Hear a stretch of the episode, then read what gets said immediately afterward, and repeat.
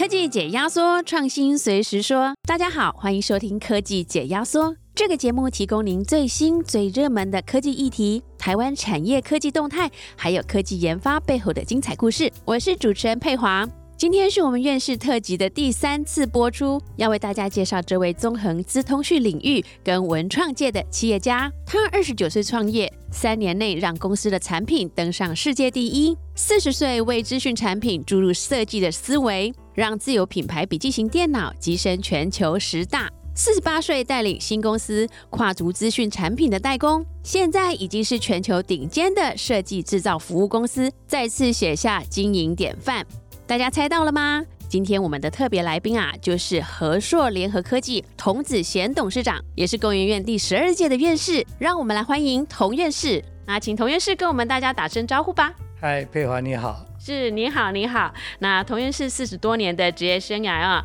历经三段的转折，为台湾资通讯产业树立了三个里程碑。那我想针对这三个里程碑啊，来请教您。那首先，呃，您二十九岁就共同成立了华硕电脑啊，创业这件事本来就在您的人生规划当中吗？你是在什么状况之下决定要来创业的？呃，创业在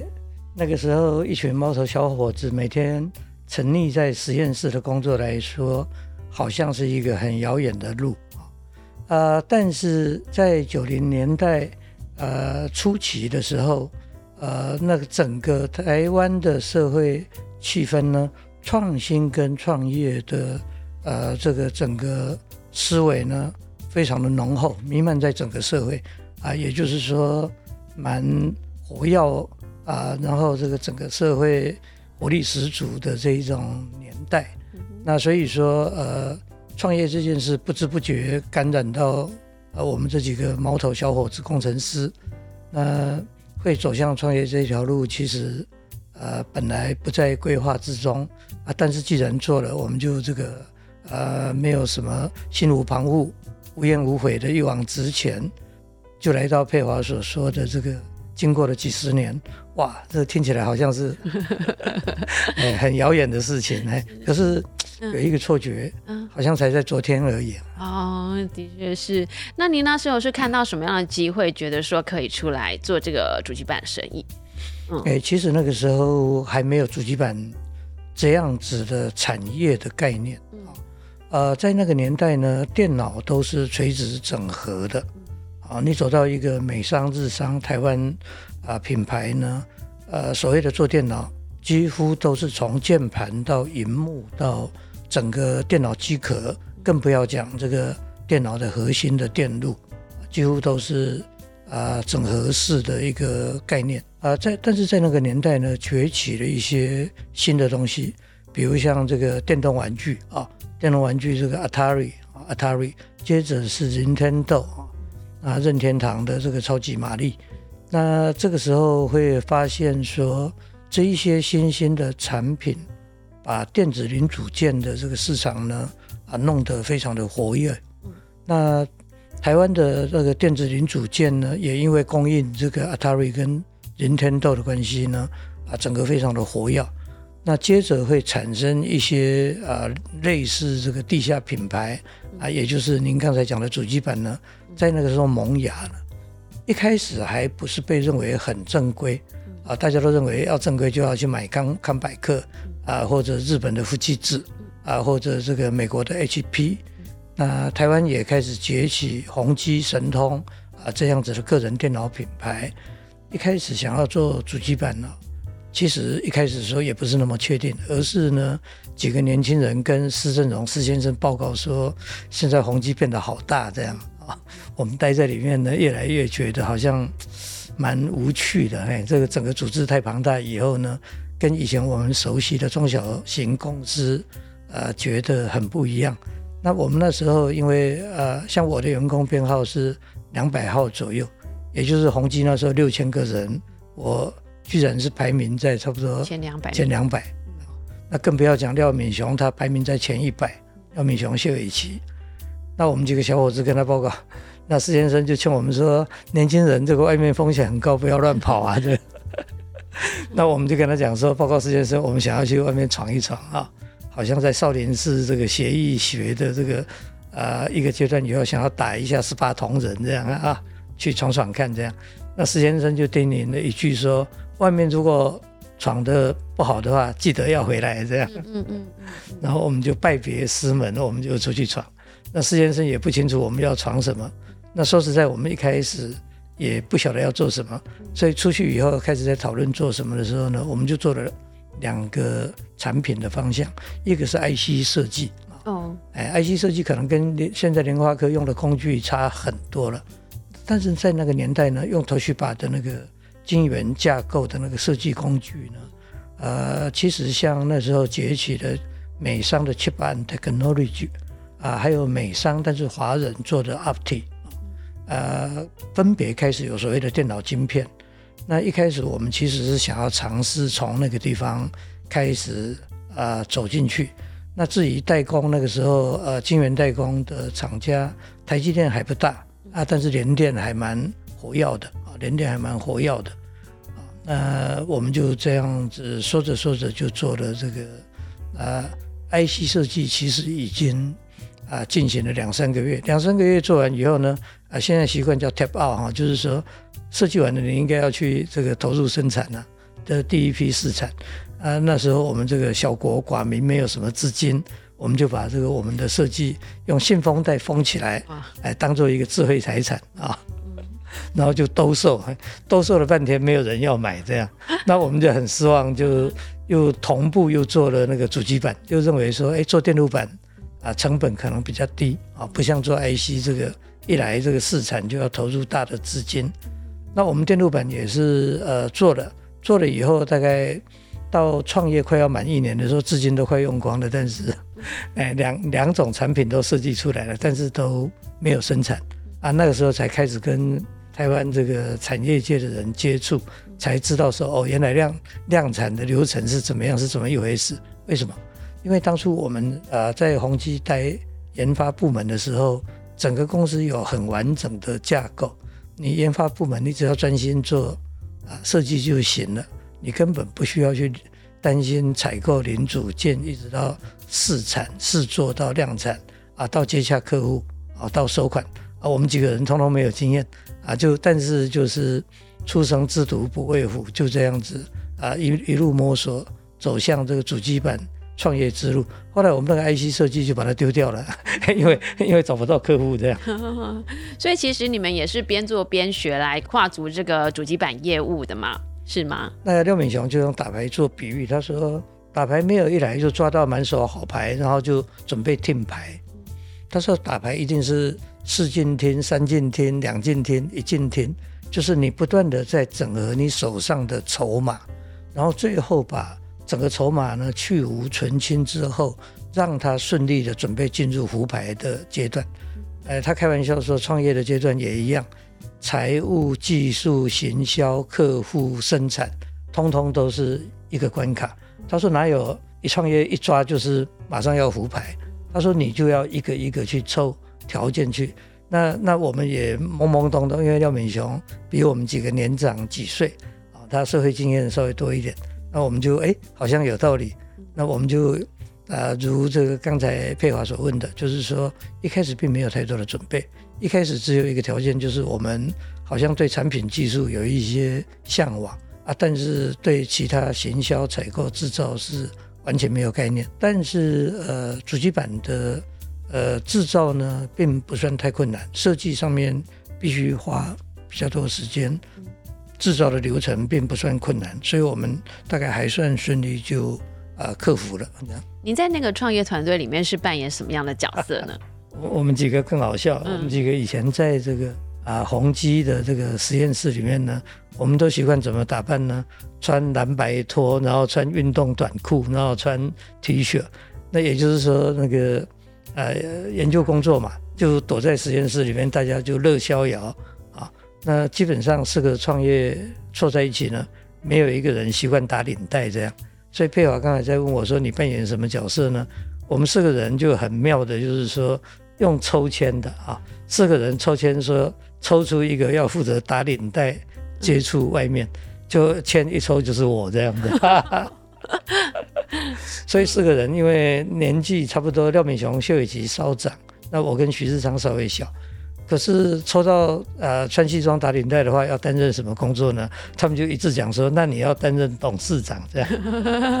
要负责对银行签字啦、贷款，然后要去负责接洽客户跟接洽厂商这样。那那所以说呃呃，他们三个就决议说，他们三个对内不是搞研发，就是搞技术 technical support，呃，去解答客户的技术疑难杂症。然后对外呢，呃，就交给那个抽签抽到那个人，啊，结果我就啊抽签抽到了啊，那那另外呢又很妙的就是说，他们三个一致认为我懂财务这样，因为因为在工程师期间只有我喜欢东看西看，我把什么这个货币银行学啊，创业所需要的那个财务金融啊，其实是我在学生时代就东看看西看看，啊，有一点兴趣，那其实是半个外行。但是他们他们三个自认为是完全外行，然后跟我谈的时候，觉得说，哎，我会计名词讲的这个头头是道，然后他们就就想说，董事长以外又公推我担任总经理的，嗯嗯嗯，所以就很妙哎，这个，那我跟他讲，那三个要不要靠副总？他们说不要不要，所以华硕大概创业的前五六年，除了总经理以外，最高就只有经经理这样，哎哎，他们就哎不愿意挂副总这样，那他想说小公司嘛，不要这个随便挂抬头这样。那我就好像显得好像这个抬头头衔很多啊，其实，呃，我们回忆那一段很很开心，但是又很好玩的日子。哎，那个一开始对外这个工作是抽签抽出来的，倒是意想不到，真的。对。那在三年内就达成了全球最大主机品牌主机版的这个地位，有什么样成功的关键没有？其实，呃，误打误撞，我们走向了一条正确的路哈。啊，这个我们里里面几个年长比较年长的是廖敏祥，比较资深有经验。他以前在宏基号称技术 number one，就之前说都称赞他是这个宏基的研发里面的镇海神针啊。啊，那廖敏雄后来还负责采购，他也是说自我锻炼了。以前这个啊接触人接触，他说他做工程师喜欢自己想事情，接触人接触比较少。但是因为创业嘛，他就自我勉励，也勉励我们说，创业就是摸索一些这个啊不一样的路。但是呢，从他木讷跟诚恳的个性，他就啊诞生了一种对技术要求非常的高，对品质要求非常的严谨，但是对做生意非常的保守的一种态度啊。那我们那个时候呢，呃，技术要求的高是这样。呃，Intel 推出了四八六的那个规格的这个草案，但是没有公布这个细节。那廖敏雄就带着我们，居然就用 Intel 推出的哎概列的资料呢，推估出整个 Intel 的四八六的规格是怎么样子。那业界没有人这样在干，业界就是。人家资料提供给你，你就去做。对对，他在等半年后，这个 Intel 才提供资料。嗯，那我们四个因为成立小公司以后，Intel 本来在宏基的时候，我们研发单位跟他们都很熟，他们也跟我们讲说，抱歉，你们是小公司啊，哎，我们不能，我们这个有长幼有序，我们这个提供资料的顺序长幼有序，也不可能就提供资料给你。那我们反复的去拜访他们，跟他讲，我们自己推敲，自己研究到什么地步。他们还是守口如瓶的，美商的距离要求很严。那在半年内呢，我们为了要破解 Intel 即将推出的产品可能长做什么样子呢？反复从它最 advanced 的三八六呢推敲了成千上百次，四个人半夜不睡觉在那边推敲它的信号作用。它既然已经推出二八六，进展到三八六，下一步四八六，根据它的记者会跟它已经公布的草案资料。可能是怎么样子？应该会出现哪些信号来促成新的架构？比如讲，它有一个 cache 的功能，叫 cache 就快捷记忆体，我们就会猜测它是坐在 CPU 内部还是 CPU 外部。如果坐在内部应该怎么样？如果坐在外部，它的信号应该怎么样？那我们几个都算是蛮熟练专精的工程师。那推敲了很多个不同方案之后呢，到了。一个阶段，我们就根据这样子的方案去做了几个不同的电路板，啊，后来又嗯的电路计划把它浓缩成一个电路板，但是上面可以跳线，也就是说，万一它的那个信号猜测错误的话，我们各跳线很方便啊，有点像学校电机系的学生实做一样。那到了 Intel，终于正式公布，然后啊，台湾拥有两颗 CPU，就是说，它全世界就只有少数个位数的 CPU。台湾因为是个人电脑重症，它分配到台湾两颗的时候呢，我们就登门跟他联络说想要登门测试，就是我们已经有电路板了。结果他们就傻眼了，他说啊，我们技术规格都还没有，嗯嗯嗯，公布里面就有电路板。我说我们说我们用，就跟他解释，我们用。各种模拟的方式去推敲做出来的这样，那英特尔就半信半疑，就那我们就到了敦化北路跟民生东路英特尔在金融大楼里面的总部，台湾总部，然后就做测试，前三十分钟不顺，那他们有一些来看热闹的就一哄而散，说果然不会动这样。那我们就跟他讲说，这个就这么等一下啊，稍微借我们那个烙铁跟焊枪，我们当场修改电路给他看，这样我们就一面量借仪器量信号，就半个小时以后呢，把线路做了轻微的修改之后呢，把电源一开机，啪，整个荧幕就开始跑动，哇，四八六的系统就开始运作起来了。那他们在在场的十几个人也发出哇，这样，嗯嗯，就他们的元件才诞生不到。才到台湾不到几十个小时，呃，电脑系统就就出现了这样。那结果我们这样对外谈呢，就也瞒不住科技媒体的记者啊，就科技记者，就工商啦、经济啦这个报道，就就开始报道，就瞬间就就马上登门涌进来的贸易商就很多，讲说能不能卖我们你们那个四八六主机板，因为他们回去只要。加上 hard disk，加上加上记忆体，加上显卡，加上电源供应，加上滑鼠，马上就是一台四八六系统。结果变成我们遥遥领先康柏克、HP 跟宏基神通这些，因为他们都是拿到正规的资料，然后才开始去做，才开始做。等到他们研究完，都已经半年过去了。那我们就变成说。呃，因为没有充足的资料，反而不断的去猜测、去深入研究，所以我们一拿到他的资料，半小时内我们就知道应该怎么去修改才能够，就是有一两个信号猜测错误，但是没有太离谱，那我们就很快就把这个电路呃整个讨论的半年的这个心得，马上用这样的去推敲结果，然后马上当场跳线，当场改信号，然后就开始动起来。那这么一动呢，就变成台湾的四八六电脑系统，同时有五六个厂商领先全球，这个带给台湾的产品形象很大的一个进步啊。也就是说，台湾本来都是 Chrome 嘛，就是 IBM 出来，这个被人家指责说抄袭 IBM，台湾还掀起一阵取缔仿冒苹果、仿冒 IBM 的风潮。毕德工研院那时候也出手做 Clean Room。协助台湾的产业界做拜亚斯的这个 clean room，那我们经过这样子好事多磨啊，没有充足的资料，也努力研究的结果呢，我们对对它 CPU 的优缺点其实了若指掌。比如说，它设计了一个外部的那个 cache RAM，它设计的很大，为什么？因为它发现把 CPU 跟 cache RAM 包在一起过热。那 Intel 把这个 cache 放在外面呢，我们早就推敲过了，一定会宕机。会违规，啊，也就是你要追求最高效率会会宕机，因为为什么？因为我们也推敲过了，以那个时候的半导体技术跟封装技术，你只要信号从 CPU 里面拉到外面，然后再进入外面的一个模组呢，一定会宕，啊，一定会热过热的时候一定会危机。不然 Intel 它推出它的 Cache Module 没有成功，那我们也配合 Intel 去做了有 Cache Module 的，但是我们也跟 K Intel 展示我们。另外用所谓的 discrete SRAM，也就是说用单独的快捷记忆体做在外面，啊，业界一开始嗤之以鼻，讲说啊那个速度会慢，哎，因为 Intel 那个比较快，你这个一定慢多了。但是我们也早就破解了，认为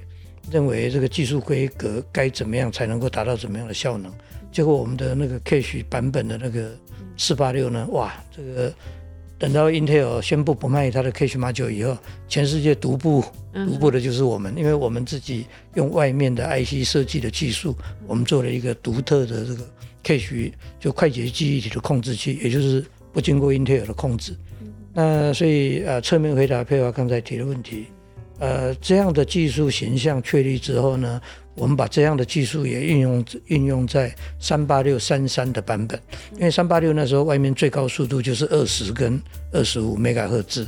那三三 mega 赫兹因为速度太快了，外面一般来说做不出它的这个 cache 架构，但是我们因为研究四八六的关系，我们做到了。所以，我们那个时候，呃，量最大的是三八六三三，全世界就只有我们供应而已，啊，外面就都还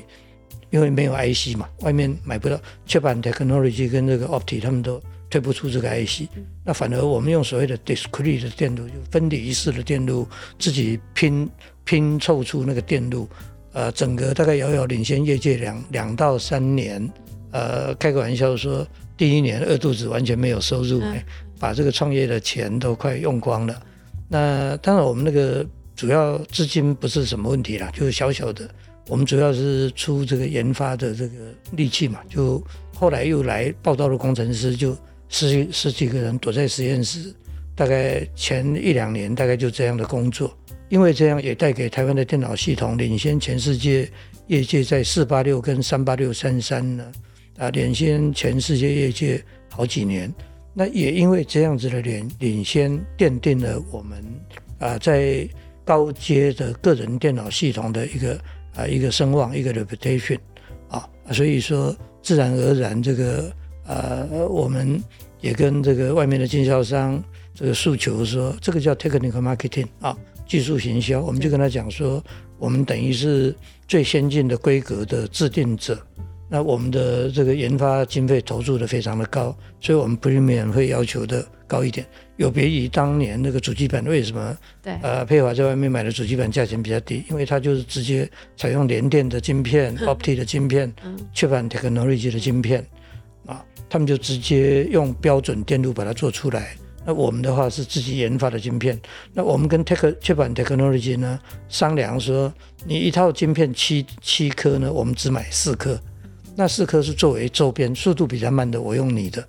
然后速度比较快的，面对 Intel CPU 的信号跟面对 Cache 的电路的信号呢，还有面对那个我们自己定义了一些那个快速的那个，因为那个外面的 ISA bus 不够快，那时候这个呃推出新的 ISA bus，外面也很少有晶片，啊，我们也用自己的设计的晶片，我们就那时候 IC 设计的功夫其实上就发挥出来了，我们自己设计的这个。啊，驱动伊莎巴式的啊晶片去推动高阶的，类似像 SCSI 啊，哎，那时候叫 SCSI，对，在三十年前，那是一个非常快速的硬碟的这个控制器。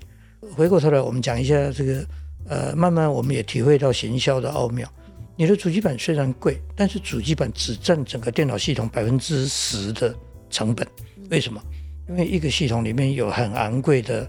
那个记忆体很昂贵的绘图卡，很昂贵的 CPU，很昂贵的 hard disk，他们这一些都是国际大厂所做出来的。比如说 CPU 就 Intel 啊或者 AMD，hard disk 也都是国际的 Hitachi、IBM 啊、富基子这些大厂。可是当你主机板不稳定的时候呢，你这些世界级大厂所做的周边跟记忆体也跟着陷入不稳定。而你主机板呢，价钱在一个在一台那时候，一台要这个两三千块美元的高阶个人电脑呢，只占三百块美元。三百块美元啊，你去买便宜一点，毛利在低三，哎，低个两成的，也不过是两百六十块或两百五十块美元。可是你的电脑系统却会陷入不稳定。这个时候，客户非常清楚他该怎么截止。为什么？因为他会描述说，当他系统不稳定的时候，他很难跑去跟 Intel 讲说：“哎，Intel，我买了你的 CPU，但是我的电脑不稳定，麻烦你来帮我指导看怎么解决。”Intel 跟他讲说：“没办法做这件事，可以做这件事，只有非常的强而有力的华硕的 Technical Support 团队。那这个团队就是现在的啊华硕的这个副董事长许世昌，他自愿不做研发。哎，他讲说，他就。年年轻人嘛，互相开玩笑，互相吹嘘。他说我技术技术太厉害了，做那个反复做那个一样的产品没什么兴趣。我专门来解疑难杂症。哎，哪哪一台电脑生病了，到底会宕机在哪里？完全由他去解。解了以后免费跟客户，就是说，就算他买的不是我们的产品，他只要宕掉了，我们就帮他出面这个协助解决他的问题，告诉他你的卡哪里跟哪里不相容，你的 SRAM 其实有一点偷规格，一热的时候会宕机，哎，我们就会 reproduce 那个环境，所以我们那个时候投资最大多的是仪器跟设备跟材料，我们把全世界几千种的的各种最贵跟最便宜的零件跟材料都买全了，那很多人就觉得说，哎，你们做的是高阶产品。买的最贵的零件跟最贵的周边，这个可以理解。那为什么要去买最便宜的材料？我们跟他回答是说，最便宜的那个 S RAN、D RAN 呢，出货的数量最大，因为以以价取胜，所以最流行。最流行却最容易因为过热而宕机，里面一定有一些微妙的东西。所以我们也都收集的齐全之后呢，啊，去做一些这个适当的。技术资源，其中我们最常劝客人的就是说，你把你的那个低润的速度放慢，因为你那个某一些低润呢，配上最快速的 CPU，可能那个 SS time 那个抓起的时间不够。平常还好，那麻烦的就是用用了一个小时就突然宕机，原因是热之后它会开始漂移不定，那客户就会很纳闷说，那怎么办？我放慢速度，我的我的整个效率不是降低了吗？因为那时候 CPU 标准是两个 SS time。如果你把它放宽到三个 cycle 的 SS time 的话，效率就降低百分之三十三点三啊。那我们跟客户小小声的讲说不会，因为你百分之九十九以上都是在 cache 里面运作，只有在 cache 抓不到的那百分之一才会跑到外面来抓 DRAM 啊。所以大量储存的那个抓取的的次数并没有那么多，所以你那个百分之一的百分之三十三算起来。只有等于是百分之一再乘上百分之三十三啊，所以讲说你只有百分之零点三三的 performance 的损耗而已。那像这个都是非常微妙的，因为客户他只懂得组装电脑系统，他不太晓得里面的技术关键。最后他把它一放慢百分之三十三以后就不宕机了，不上机之后整体效率却没有影响太大，他也很纳闷啊，所以就业界会逐渐传出一个消息说。只有经过华硕的系统整合的电脑系统，就很奇怪就不会宕机。调教之后这样子，嘿，调教之后不会宕机。那其实里面是因为我们回到产业的本质，产业是一个叫做 open industry，就是说一个开放架构。对，开放架构里以后呢，我们举一个例子，你可能不可能去买到一台超级跑车，是自己的引擎组。外面买来的车壳，跟自己去买轮胎，跟自己去买天窗，跟自己去买呃那个排挡这个变速系统，那凑起来以后跑得比这个宾士或 BMW 快。当年的个人电脑就已经演变成 Open Industry，大家把它凑起来以后，通常都比较喜欢去超越 IBM 或康柏克的规格。对，也就是说，电脑是一个很奇怪的产业，它是一个金额破千亿美元，可是。它产业又演变成开放式的架构，这个时候因为开放，所以不同的轮胎、不同的引擎、不同的排挡杆组起来之后，如果 K K 的话呢，谁来保障我的安全跟我的效率？这个时候，呃，华硕挺身而出，扮演这样的角色。所以，我们回过头来讲说，我们在行销上面体会了一个非常奥妙的，就是啊，solution oriented，就也就是说，客户要的是一个 solution。要的是一个解答，对，他并不是在乎谁的主机板或谁的 hard disk，因为他讲 hard disk 都是世界名牌啊，福奇兹、IBM，IBM 那时候都在卖 hard disk，哎，还 Hitachi，哎，都应理论上应该不会出问题啊。可是组起来为什么怪怪的？啊，原来开放架构里面有很多，哎，很多那个美美嘎嘎。引一下郭先生讲的话，魔鬼藏在细节里，哎。那我们就是把整个电脑系统的细节推敲的非常清楚以后呢，我们不只做我们的东西，我们徐世昌组成的那个技术团队呢，四处跑马来西亚、跑新加坡、跑香港、跑美美洲、跑欧洲去服务客人，所以客人非常欢迎，期待你一年两次的来拜访。拜访以后，他们就纷纷把一大堆被宕机的疑难杂症，那我们就好像那个也。这个跨州的医疗团队一样去去诊断，巡回诊断，然后就跟他讲说：“哎，你这个周边不要用，你改另外一个。”华硕都出了几百页的那个测试报告，就把那个测试报告给他们，测试报告里面对成千上百种周边跟跟那个零组件呢都有详细的测试报告。那跟大家讲一下，这些测试报告还是我亲自打字的。哇，真的 亲自打字画图。那以前我在台北工专年代这个学会的这个呃印刷编辑的技巧呢，我们的技术手册跟呃跟那个周边测试跟零组件测试的报告，技术手册使用手册呢。呃，一开始都被嘲笑说你怎么做国际水准呢？哎，就台湾的产业就笑我们说，台湾卖主机板都是用一张 A4 的纸拿去影印，就算是说明书了。只有我们是编几百页的技术手册、跟使用者手册、跟测试报告，就是随机就出货给客户，让客户了解你现在买这个主机板的所有的啊技术的这一些啊详细的这个说明啊。那像这样的这个。呃，做法呢，也很少有人呃认真去做。台湾产业界一开始都把主机板当做一个有一点像就仿冒人家的电动玩具一样的啊，就红绳子捆一捆。那只有我们是非常正规的那个彩盒静电防静电的泡泡棉跟那产业界一开始笑说你们在创立公司都比我们小很多，你们这样做会倒闭。问他为什么？他说你又不是 IBM，你做的那么正规干嘛？啊，所以我们大概一开始就对产品的质感、跟产品的售后服务、跟产品的啊遇到系统整合的疑难杂症的时候，有了充足的呃心理准备。那所以佩华刚才在讲说，呃，怎么走向后来就好像慢慢越走越顺，就成功，而且呃主机板成功，而且毛利卖得很高。长达五六年，而且我们跟各位透露，我们收款一律都是七天这样。哦，我在做业务的时候，收款就是条件好严苛。我们就跟客户诉求说，我们擅长的是提供你技术资源，而不是反正是放账放很长啊，小本经营，所以这个呃，我们需要资金周转。那客户也都很配合，他只要能够让它庞大的三八六、二八六产品能够多出一个四八六。还有三八六三三，而且都能够卖得很顺畅，因为它卖的毛利也很高，它不在意你毛利高一点，它也不在意你的这个收款快一点。那我们就华硕差不多在前三年就是打出这样的口碑，到第三年的时候抬头一看说啊，国外的这个机构评比，我们已经站上这个全世界主机板的第一名。然后更稀奇的是，英特尔的总裁安迪格罗夫来台湾拜访的时候，他演讲的时候还。提起主机板这件事，他说没有想到竟然会诞生一种产业，叫做主机板产业。嗯，的确是。也就是在那之前，前主机板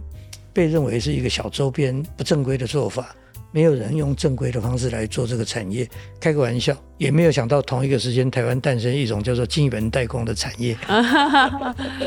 因为在九零年代，晶圆代工还不是一个产业，只是一种模模糊糊的一种一种产品服务的构想。嗯。那你就可以看出说，其实产业会演变，产业的长相不一定会啊像你我熟悉的今天这个样子。未来产业会怎么分工，会怎么重新这个去去这个向前迈进的同时，啊，却演变成不同的面貌。其实我们都还要这个啊非常谨慎的看待它。真是非常的不简单哦！华硕成立的时候，并不是第一个在市场上卖主机板的，却是第一个认真实践自身优势，把价值发挥到极致的业者。也难怪，只要挂着阿素斯招牌的主机板，总是可以卖得比别人贵上一截。同样是相当健谈啊！他在资讯产业超过四十年的经验，几乎就等同于一部台湾资讯电脑产业发展史。下一集我们将继续请教他，华硕如何在笔记型电脑领域攻城略地，最终成为全球十大品牌的故事。想知道更多台湾科技研发的讯息，想了解最新的科技产业趋势，欢迎搜寻工业技术与资讯，上网阅读或者下载本期的月刊。如果喜欢我们的节目，也可以在订阅平台上按下订阅或者是关注，并且分享给身边关心台湾科技创新议题的朋友们。我们下次见。